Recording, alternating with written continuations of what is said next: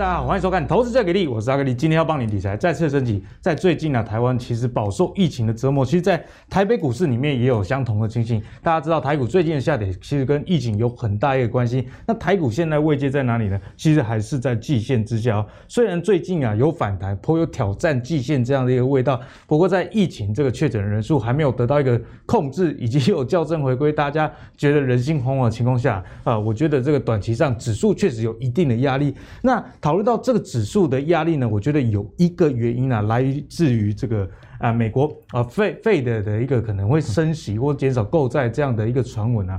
像上周三啊，FOMC 哦，这个单位跟费的不一样哦，它公布的会议记录显示啊，其实与会的官员表示说，如果通膨持续的往啊费的呃设定的这个目标。去前进的话，其实适当的在某个时间点调整购债的脚步啊，也是他们可以接受。也就是说，其实这已经隐约透露出一点啊，诶，我们可能要减少购债啦、缩表啦。那通膨其实已经开始来临这样的一个味道。那目前市场的共识是什么时候会发生这样一件事呢？Fed 将在夏季开始啊采取相关的讨论，所以这时间点可能是落在八月哦。全球举行的这个央行的会议这段时间呢、啊，Fed 会慢慢有这样的一个讯息，所以随着这个 Fed 考虑缩表疑虑以及通膨来临，也让啊美股以及全球股市有一点震荡。所以呢，该怎么样看接下来投资，就是我们今天讨论的一个重点啊。首先欢迎我们今天第一位来宾，是我们资深财经专家阮梦华，梦华哥，大家好。第二位是我们产业教练白红，大家好。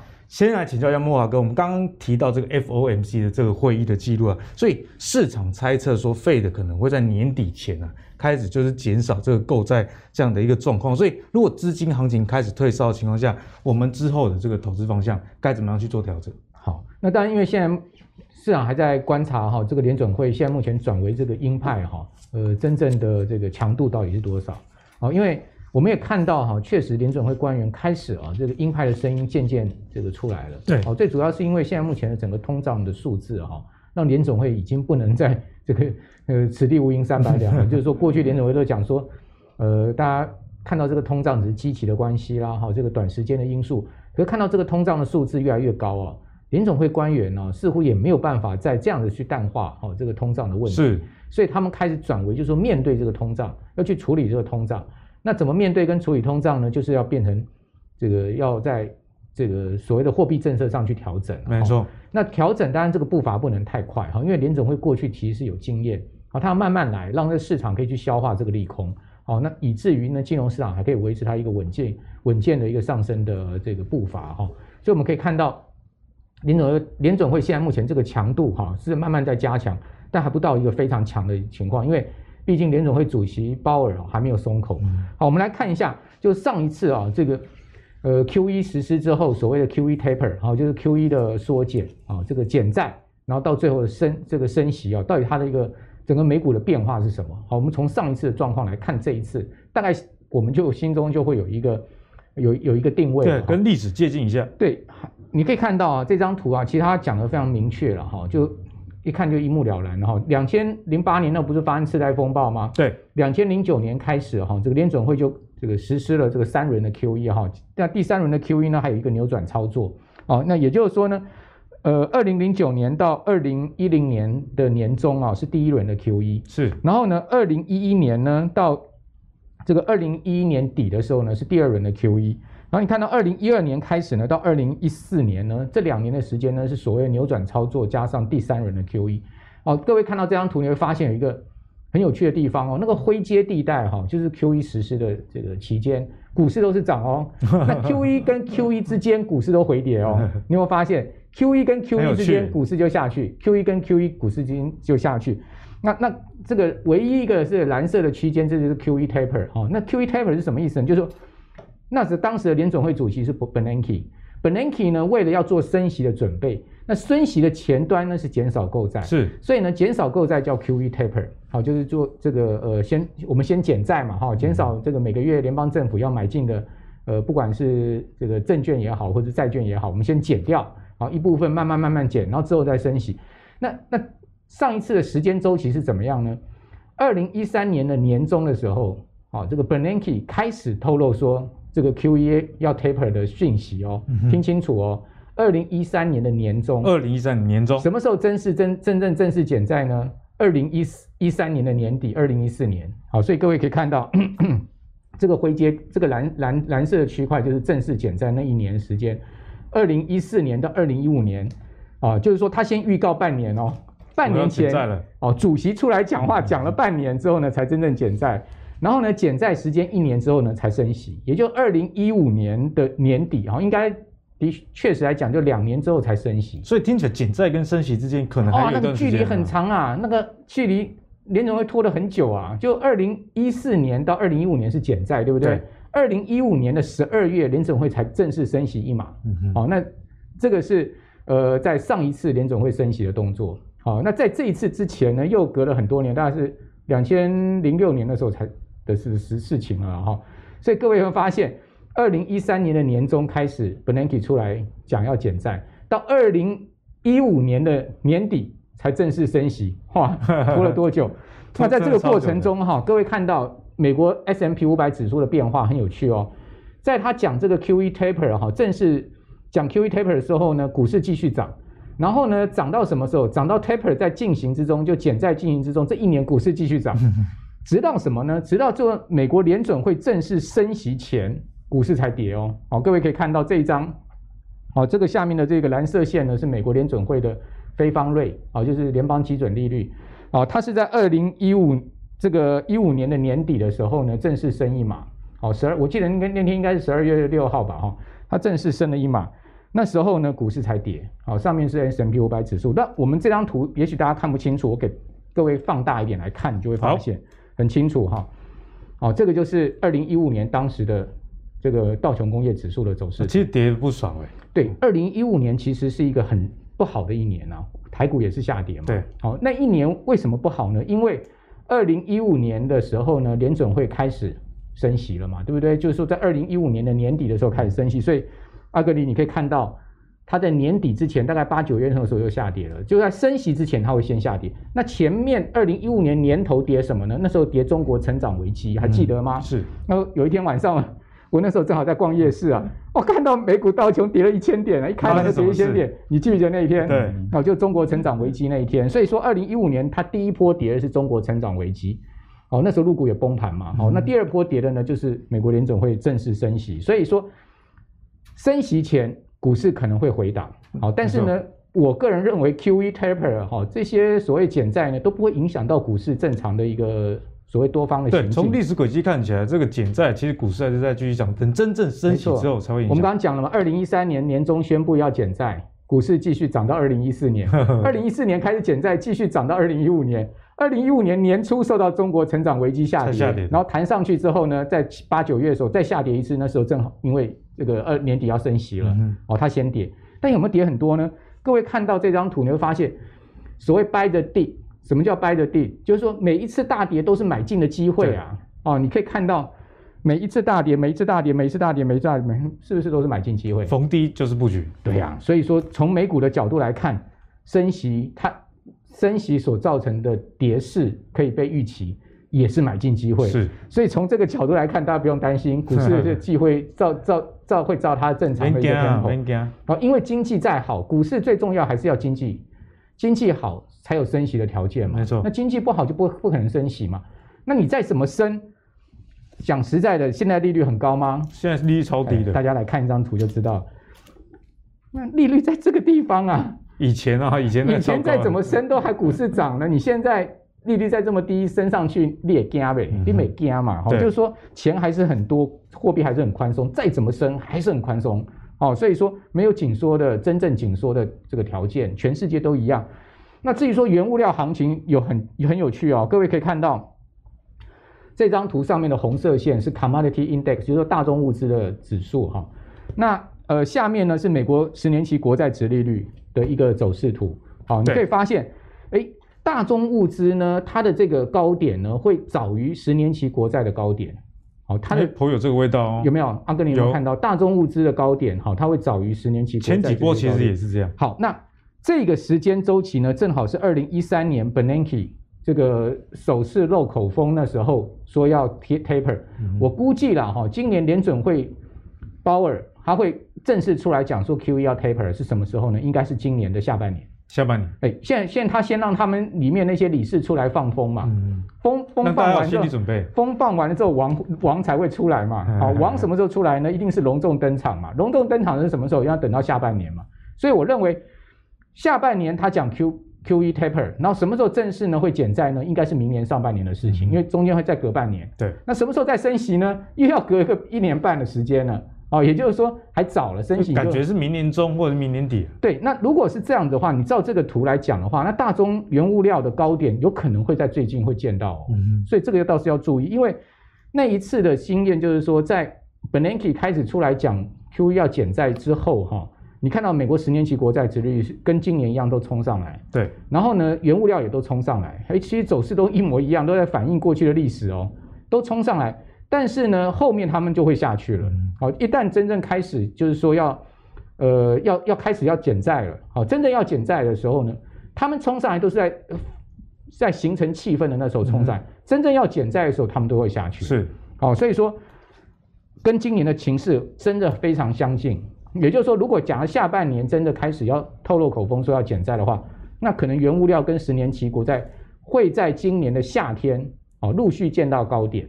然后之后都会下来，等到一旦宣布真正要减债了，哦，那这些呢，可能他们都会利多出尽，好，就会下来，好，然后呢，后面开始呢，可能就会换什么科技股啊，这些上半年开始轮动了，跌多的股票开始涨，好，我我我个人的估计是这样。所以呢，慕驊哥的说法，现在听起来，如果你是有玩这个原物料股票的，其实也还不用太担心了，因为高点还没有那么快反转，只是说你心里要有个准备，如果下半年开始这个缩减购债这个消息。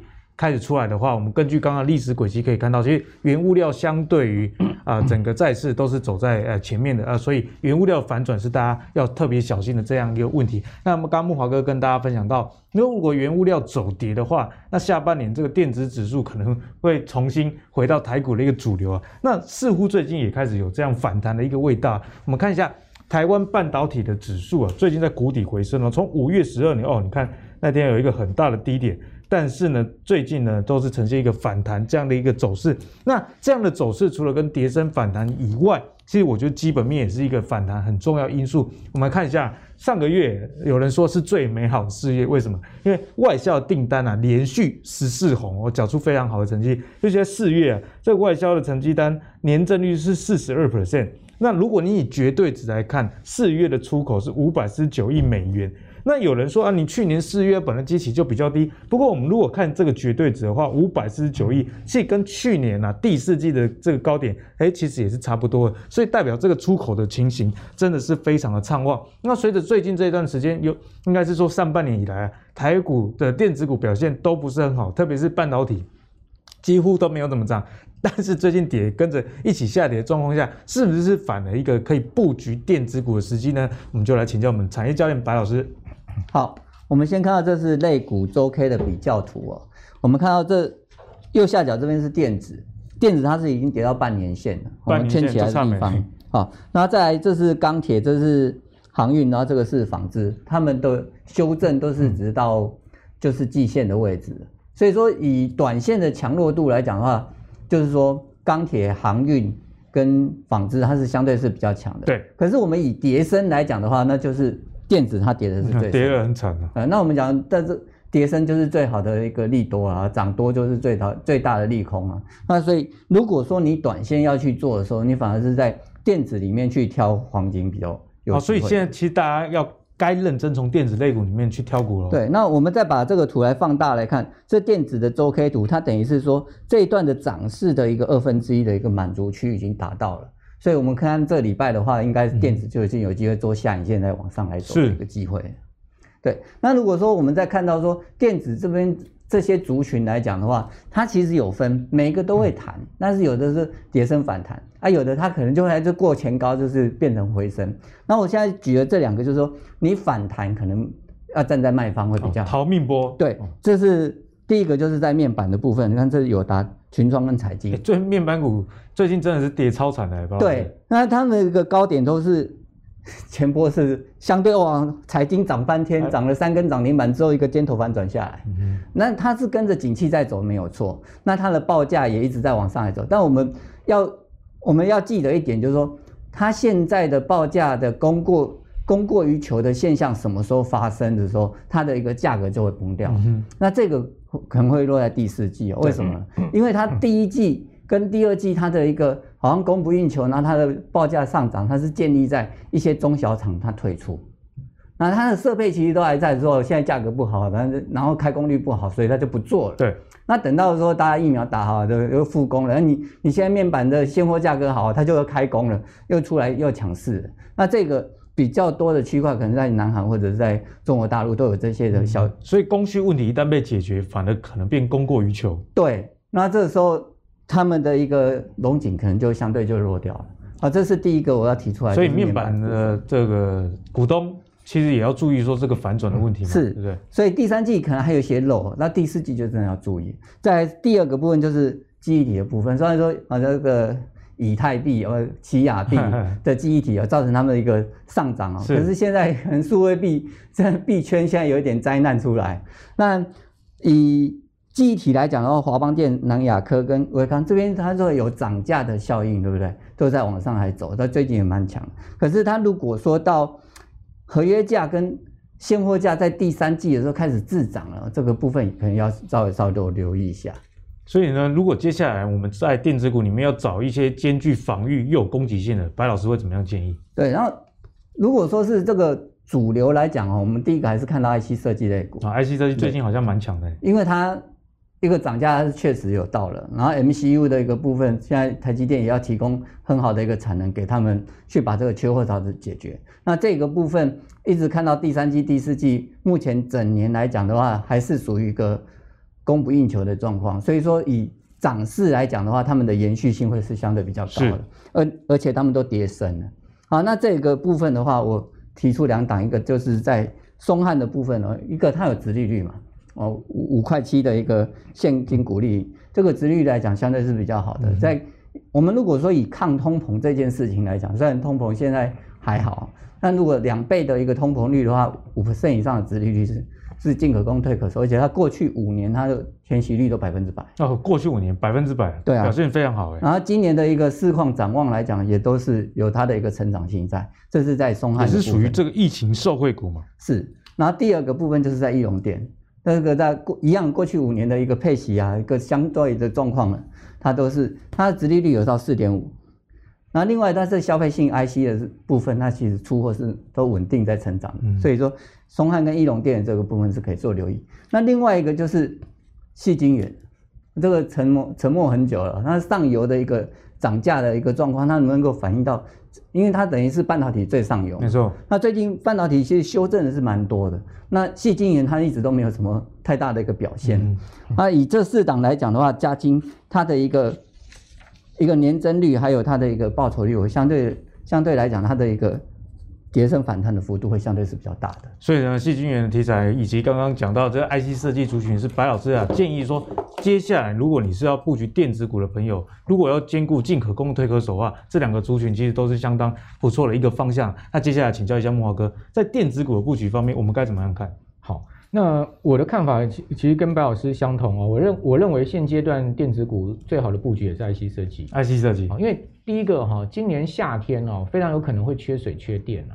哦，那缺水的话，其实对整个半导体产业影响还蛮大的。那 IC 设计基本上它没有受到水电太大的影响，嗯、因为它基本上它就是一个 fabless 嘛，对，对，对，它是一个无晶圆嘛，哦，所以它只管设计嘛，它最重要的是这个 brain power，哦，这个呃，所以说我觉得我们应该要从这个角度去思考，就是我现在先预防风险嘛，对，哦、我会我会选 IC 设计原因。第二个就是 IC 设计其实普遍他们经过这一波的修正哦，因为费费半指数跌十趴嘛。哦，它其实从四月初就开始下跌，哦，跌到最近费半开始出现强烈反弹。你发现它这个十趴修正大概应该也结束了，嗯，好，所以说在从这个费半联动到台股的这个半导体族群，因为我们刚刚讲说上游的这个晶圆代工它可能会有水的问题，你看台积电水车的这个经费不断的在增加啊，哦，这个水车一听说全部都被台积电包了，你就知道说。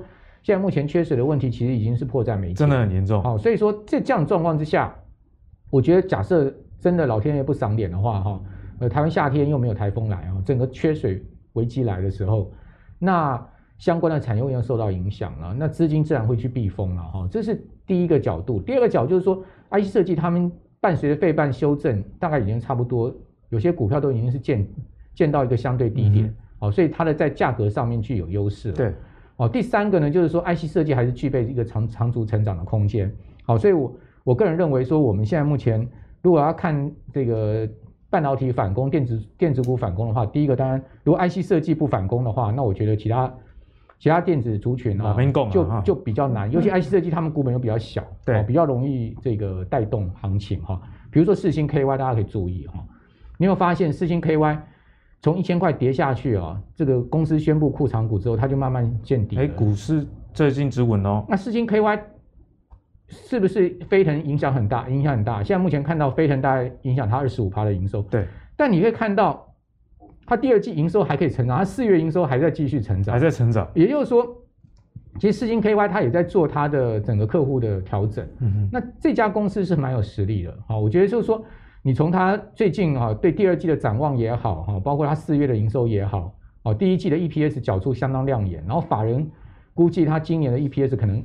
可以看二十块，即使是飞腾影响到哈，它下半年还是仍然可以出现。而且如果从营收影响二十五 percent，但股价跌的幅度已经超过很多。对啊，所以说你也发现它其实也没在破底，哦，慢慢 慢慢股价渐渐在垫高，哦，所以我觉得像像这个四星 KY 就是一档我在注意的哈。另外呢，我觉得就是在呃 MCU 的部分，follow 一下刚刚白老师所讲，我我我个人看新塘，为什么？你可以看到新塘它在这一波回档哦，整个。呃，半导体指都跌到季线以下哈，那新塘它连季线都没有碰到，哎，有而有撑哎，它为什么可以连季线都没有碰到？哦，很多这个电子股都已经是破季线，哦站不回这个十日线、五日线，但是新塘它居然可以连季线都相对强势很多，而且它离前波高点没有很远。那请问各位，如果没有离前波高点很远，有没有很严重的套牢卖压？哎，没有，没有。所以说你要从这个角度去思考。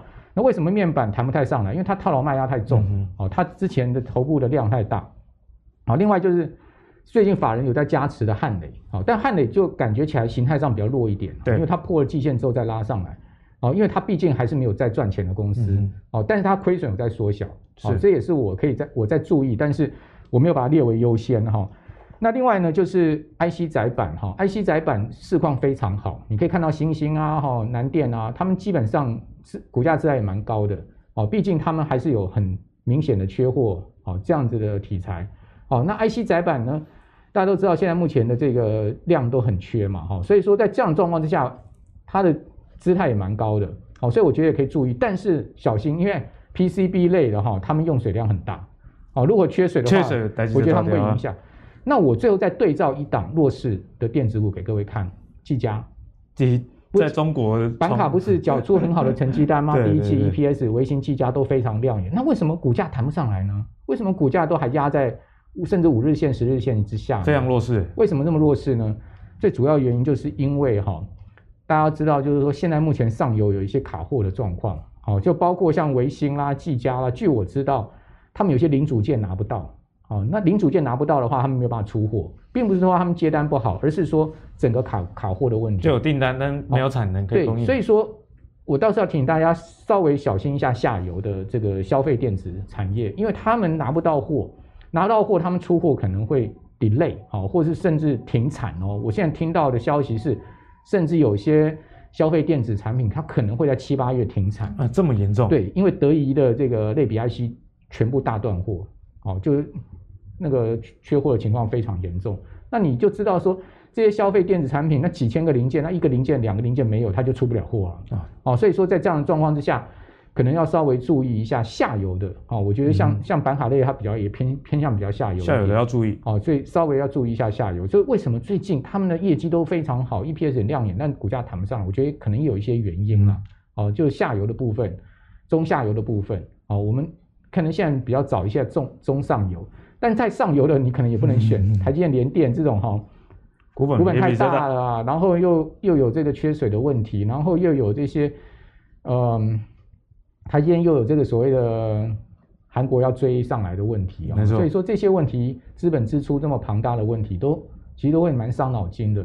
所以说我会比较倾向避开他们。对，所以呢，刚刚慕驊哥其实我觉得有提醒大家一个很好的重点啊，那就是缺水、缺电以及缺货这个问题啊，你要好好的去考虑。因为下游虽然有收到订单，但是产能开不出来的情况下，其实把鸡不好嘛，所以从股价上你可以看到相对比较弱势。那两位老师都不约而同的跟你提出，这些 IC 设计类股是大家可以留一个一个方向。除了它股本比较小、比较活泼以外，也呼应了刚刚慕驊哥讲到的。比较不怕这个缺水这样的问题去影响了，好，那接下来我们就要跟大家讨论的，应该是大家非常开心也非常呃有兴趣的话题，就是钢铁跟航运，是讲开心吗？应该也是开心的，如果有赚钱的话，当然开心。我们一开始先跟大家讲哦钢铁，可是钢铁最近似乎就跟它的颜色一样，比较黑一点，为什么？因为我们看到中国国务院的总理啊李克强，他目前啊展现出来要控制这种大众。呃，物资其中在原物料钢铁部分呢，这个。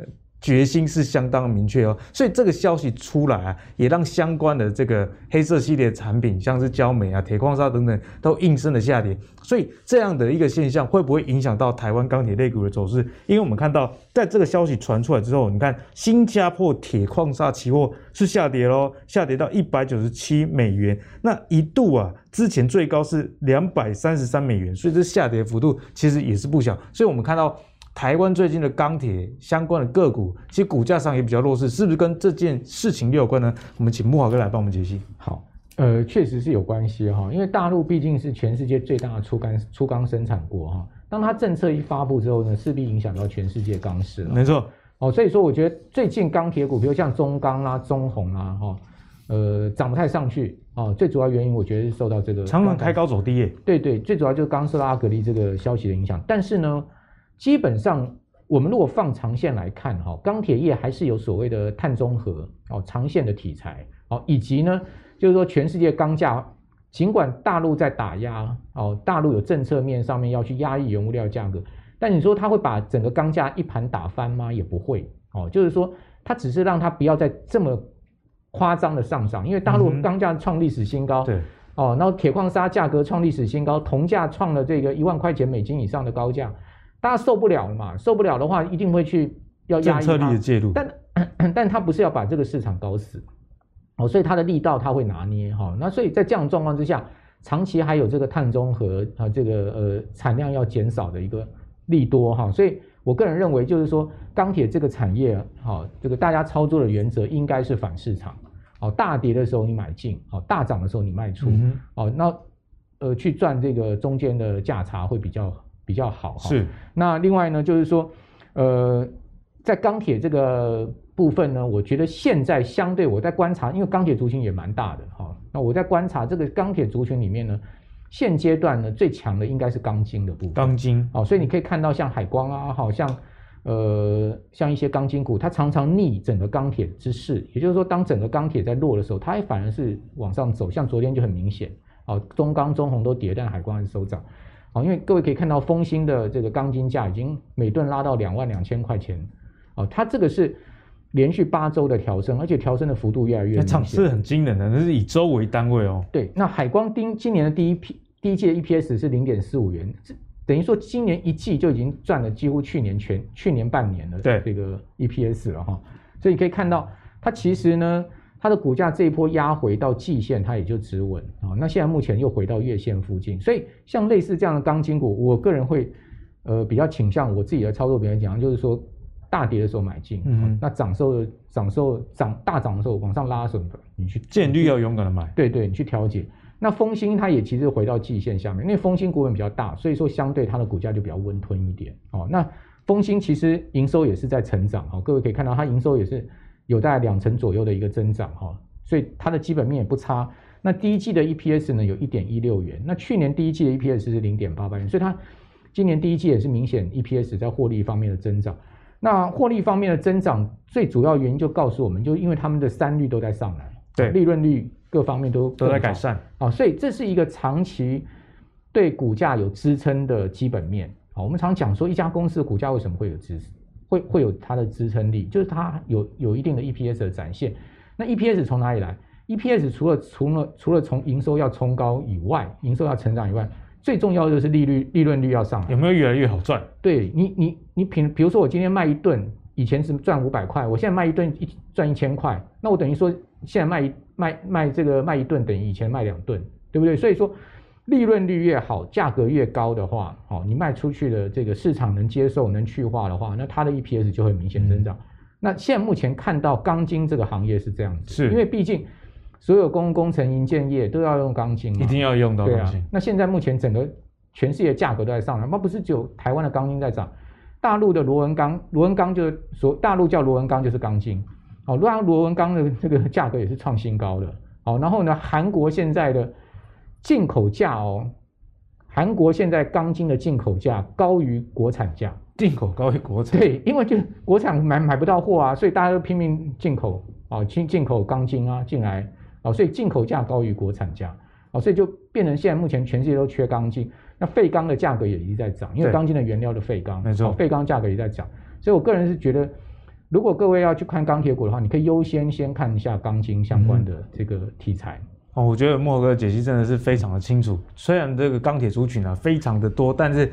哎，里面的细节还是有一点差异哦。例如说，像刚刚讲到钢筋，那我们也看到钢筋啊，刚刚看到锋线的报价是连续的上涨，而且这是以周为单位啊，我们可以看到上涨的幅度非常的惊人。那从刚刚慕驊哥分享的这个国际上的观点来看，其实韩国进口的钢筋也比国产的钢筋还要贵，你就知道说，其实这个不是只有台湾现象，是全球都这样。那在产业趋势确立的情况下，哎，不妨参考木华哥刚刚提醒大家了。哦，下跌往往是比较好的一个时间点呐、啊。那接下来继续请教我们的产业教练白老师，怎么样来看待钢铁相关的一个议题？好，我们先看一下这个图，就是说为什么要压制这个铁矿砂的一个价格，就是因为涨太凶了。对。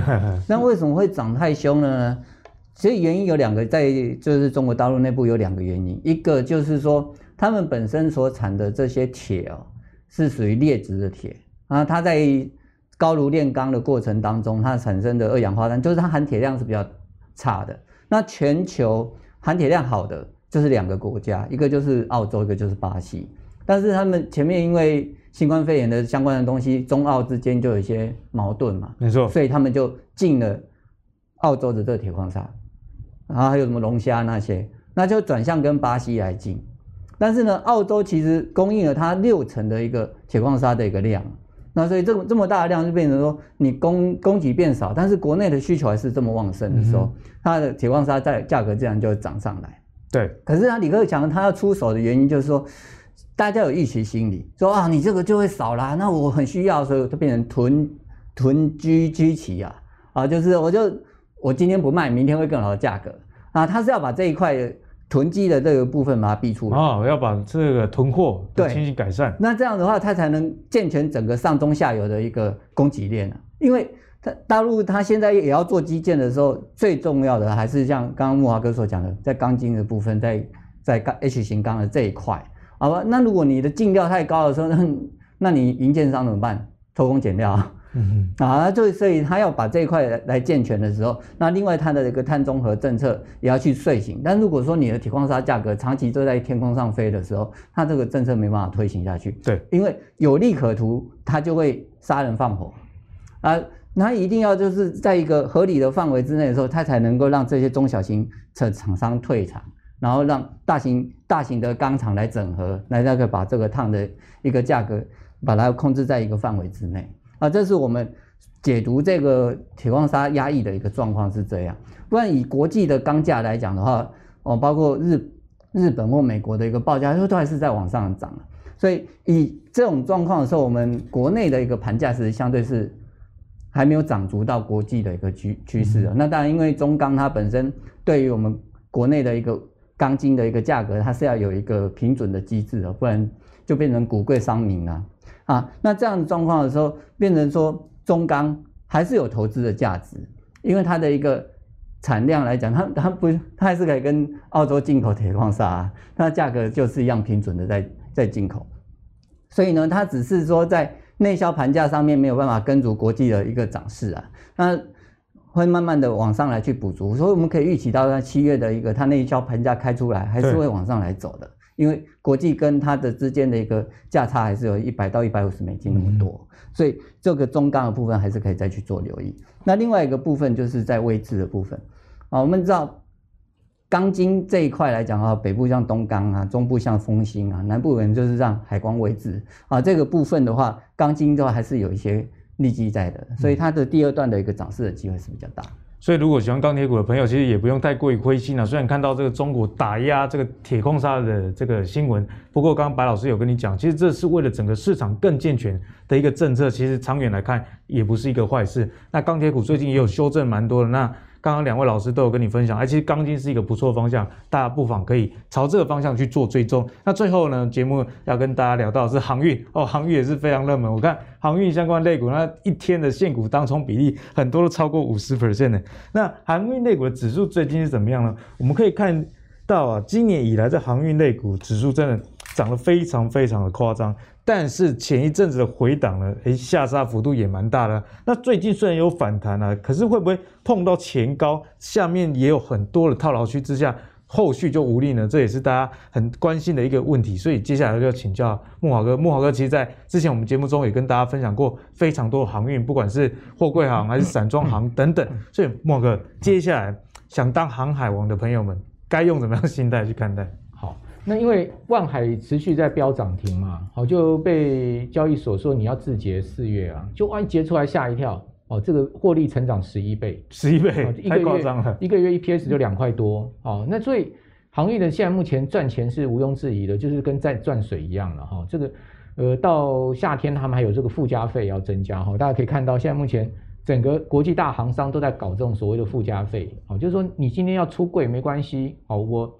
一个柜要增收增加收十趴十五趴，然后这个叫做附加费，是保护费的概念。对，因为缺柜嘛，然后大家都要出货嘛，那你要出货，你要造人，那你就慢慢排嘛。对，哦，那如果说你要先上船的话，那你就加附加。感觉是之前我们去迪士尼乐园这个 Fast Pass，对啊，快速通关，愿者上钩啊，你就多付多付一点这个门票费啊，哦，就变成是这样的一个情况，所以他们的获利情况会越来越好。只不过就是因为昨天哈，就是周一的时候啊。那个整个航运类股，阿哥你知道吗？他们总共成交金额来到将近一千六百亿，一千六百亿，这个占大盘的成交资金比重是百分之三十七点六，那么夸张，跟电子股差不多吗？对，它已经超车电子股，电子股是三十七点一，就是说航运类股的成交比重超车电子股，这是罕见的。而且航运类股大家知道才那几只而已，电子类类股是台湾的台股主流所。以你说有没有过热？好像像昨天长隆还。跟呃阳明成交都六七十万张，有没有过热？的确过热嘛，好，所以过热它到就算基本面再好，它是要降温。是，所以我觉得呃航运涨到这边呢，它其实已经确立这个呃它的多头格局没有改变，因为前波随着大盘下杀下杀哈，他们是率先弹上去的，反弹速度很快。像阳明上周就涨了二十四趴嘛，所以他已经他们已经告诉市场，他们就是多头。哦，即使是大盘有什么疫情啊，有震动啊，他们还是可以很快的恢复多方的气势。很多股票都弹不上来嘛，他们已经弹回这个高点附近了。好，所以现在呢，就是因为过热，所以说要整理压回。所以说，我觉得呢，它跟钢铁一样的道理，就是大跌的时候你去买它，好，那涨上去的时候你逢高可以去做调节。那反人性的操作。对，那你手上握有一些筹码，好，就是说你你逢高弹上去调节的时候，你不要卖光，哦，你握有一点筹码。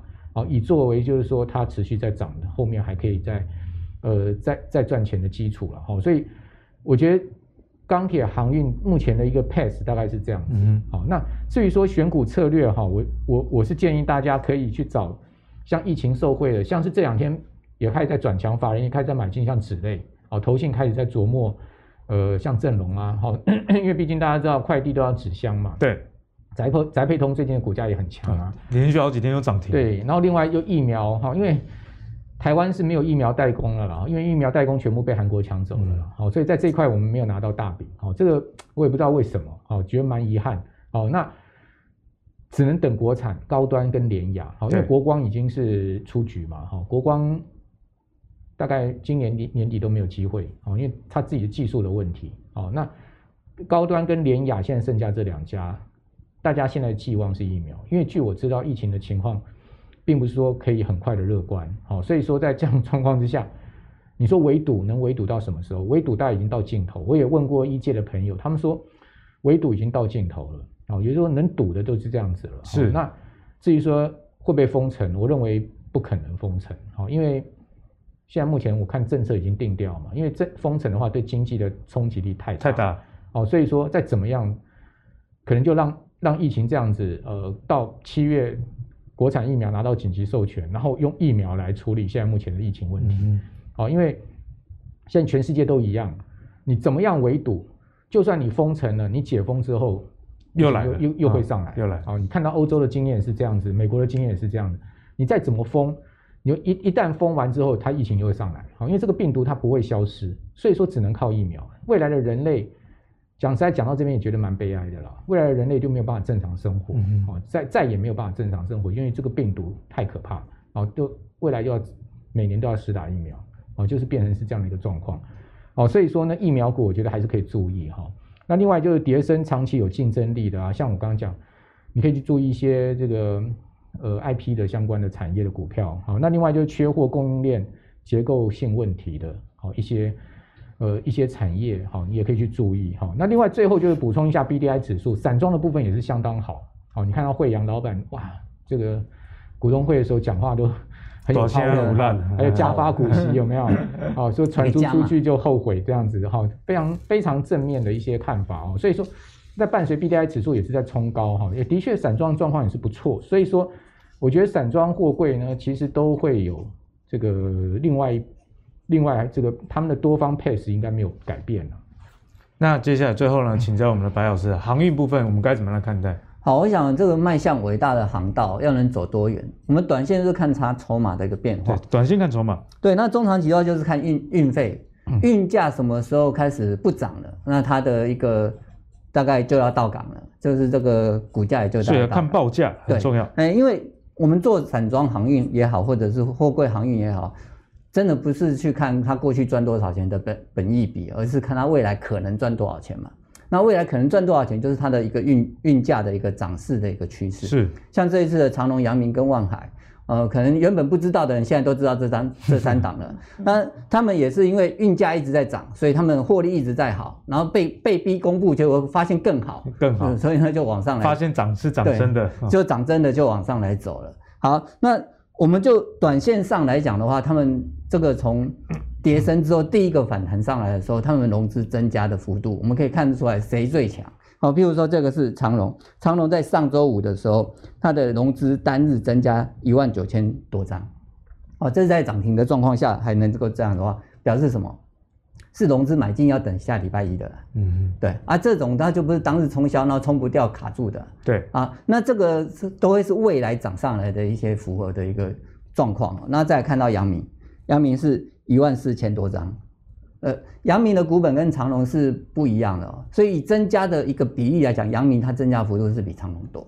好，那所以这两档都是在增加的时候，我们看到万海它增加的幅度它只有五千多张，所以万海它就最强，因为它增加的一个张数来讲相相对是少的。好，那我们再看到就是说在散装的部分，长新兴它是上礼拜五是增加两千多张，是相对比较少的。好，那散装它本来的一个涨势的一个节奏就是比会慢于航那个货柜航运大概一到一到两个月的一个状况。对，所以现在可以根据 B B D I 指数来讲的话，它有一周的回档，然后上礼拜已经止稳了，这礼拜又要往上来走，那可能散装的部分可以去留意。那留意的时候，我们就会发现上礼拜五的域名哦，它没有增加哎，它融资没有增加，还减少。所以它拉拉涨停，就是说昨天它还是继续涨停，好，所以我们短线上来讲要去操作这个散装也好，或货柜航运也好，可以去看筹码流向。那筹码流向外资的进出参考，那最重要的还是看融资余额的增减变动。融资余额，好，刚刚白老师也提醒大家，如果你对这个类股真的有兴趣，融资余额是你特别要去留意的哦。那今天我们节目跟大家分享了很多重点。首先呢，在这个美国，如果减少购债，其实木华哥用历史的数据告诉大家，没。没太惊啦，因为后续上涨的这个时间还是非常高，而且离它缩小这个购债的幅度到升息中间呢，通常是一年以上这样的一个情况，所以大家不用太过于悲观的看待这件事。那接下来我们也跟大家讲，在类股的轮动方面，下半年你可以关注的，其实反而是电子，因为电子最近也是跌很多，今年以来都没怎么涨，这样情况之下，加上。出口值其实不错，所以相关的 IC 设计类股，今天两位老师都不约而同的提出这样的观点。那在钢铁的部分呢，其实，在钢筋报价持续上涨，大家还是可以持续的去关注最后在大家很喜欢的航运的部分，白老师也提醒大家，报价是你务必要去看的，因为不要看过去的财报。这个类股啊，我如果报价持续的在往上，那往上攻的几率就相对的比较大，而不是看过去的财报。那慕驊哥最后也提醒大家，操作这些景气循环股，其实要反人性。哦，下跌的时候勇敢买进，上涨的时候，好，就获利了结走一趟，或许也是在这个动荡时代很不错的一个投资的思维。好，那如果你喜欢阿格力的投资最给力的话，别忘了上 Facebook、YouTube 以及 Apple Podcast 订阅。投资最给力，我们下一集再见喽，拜拜。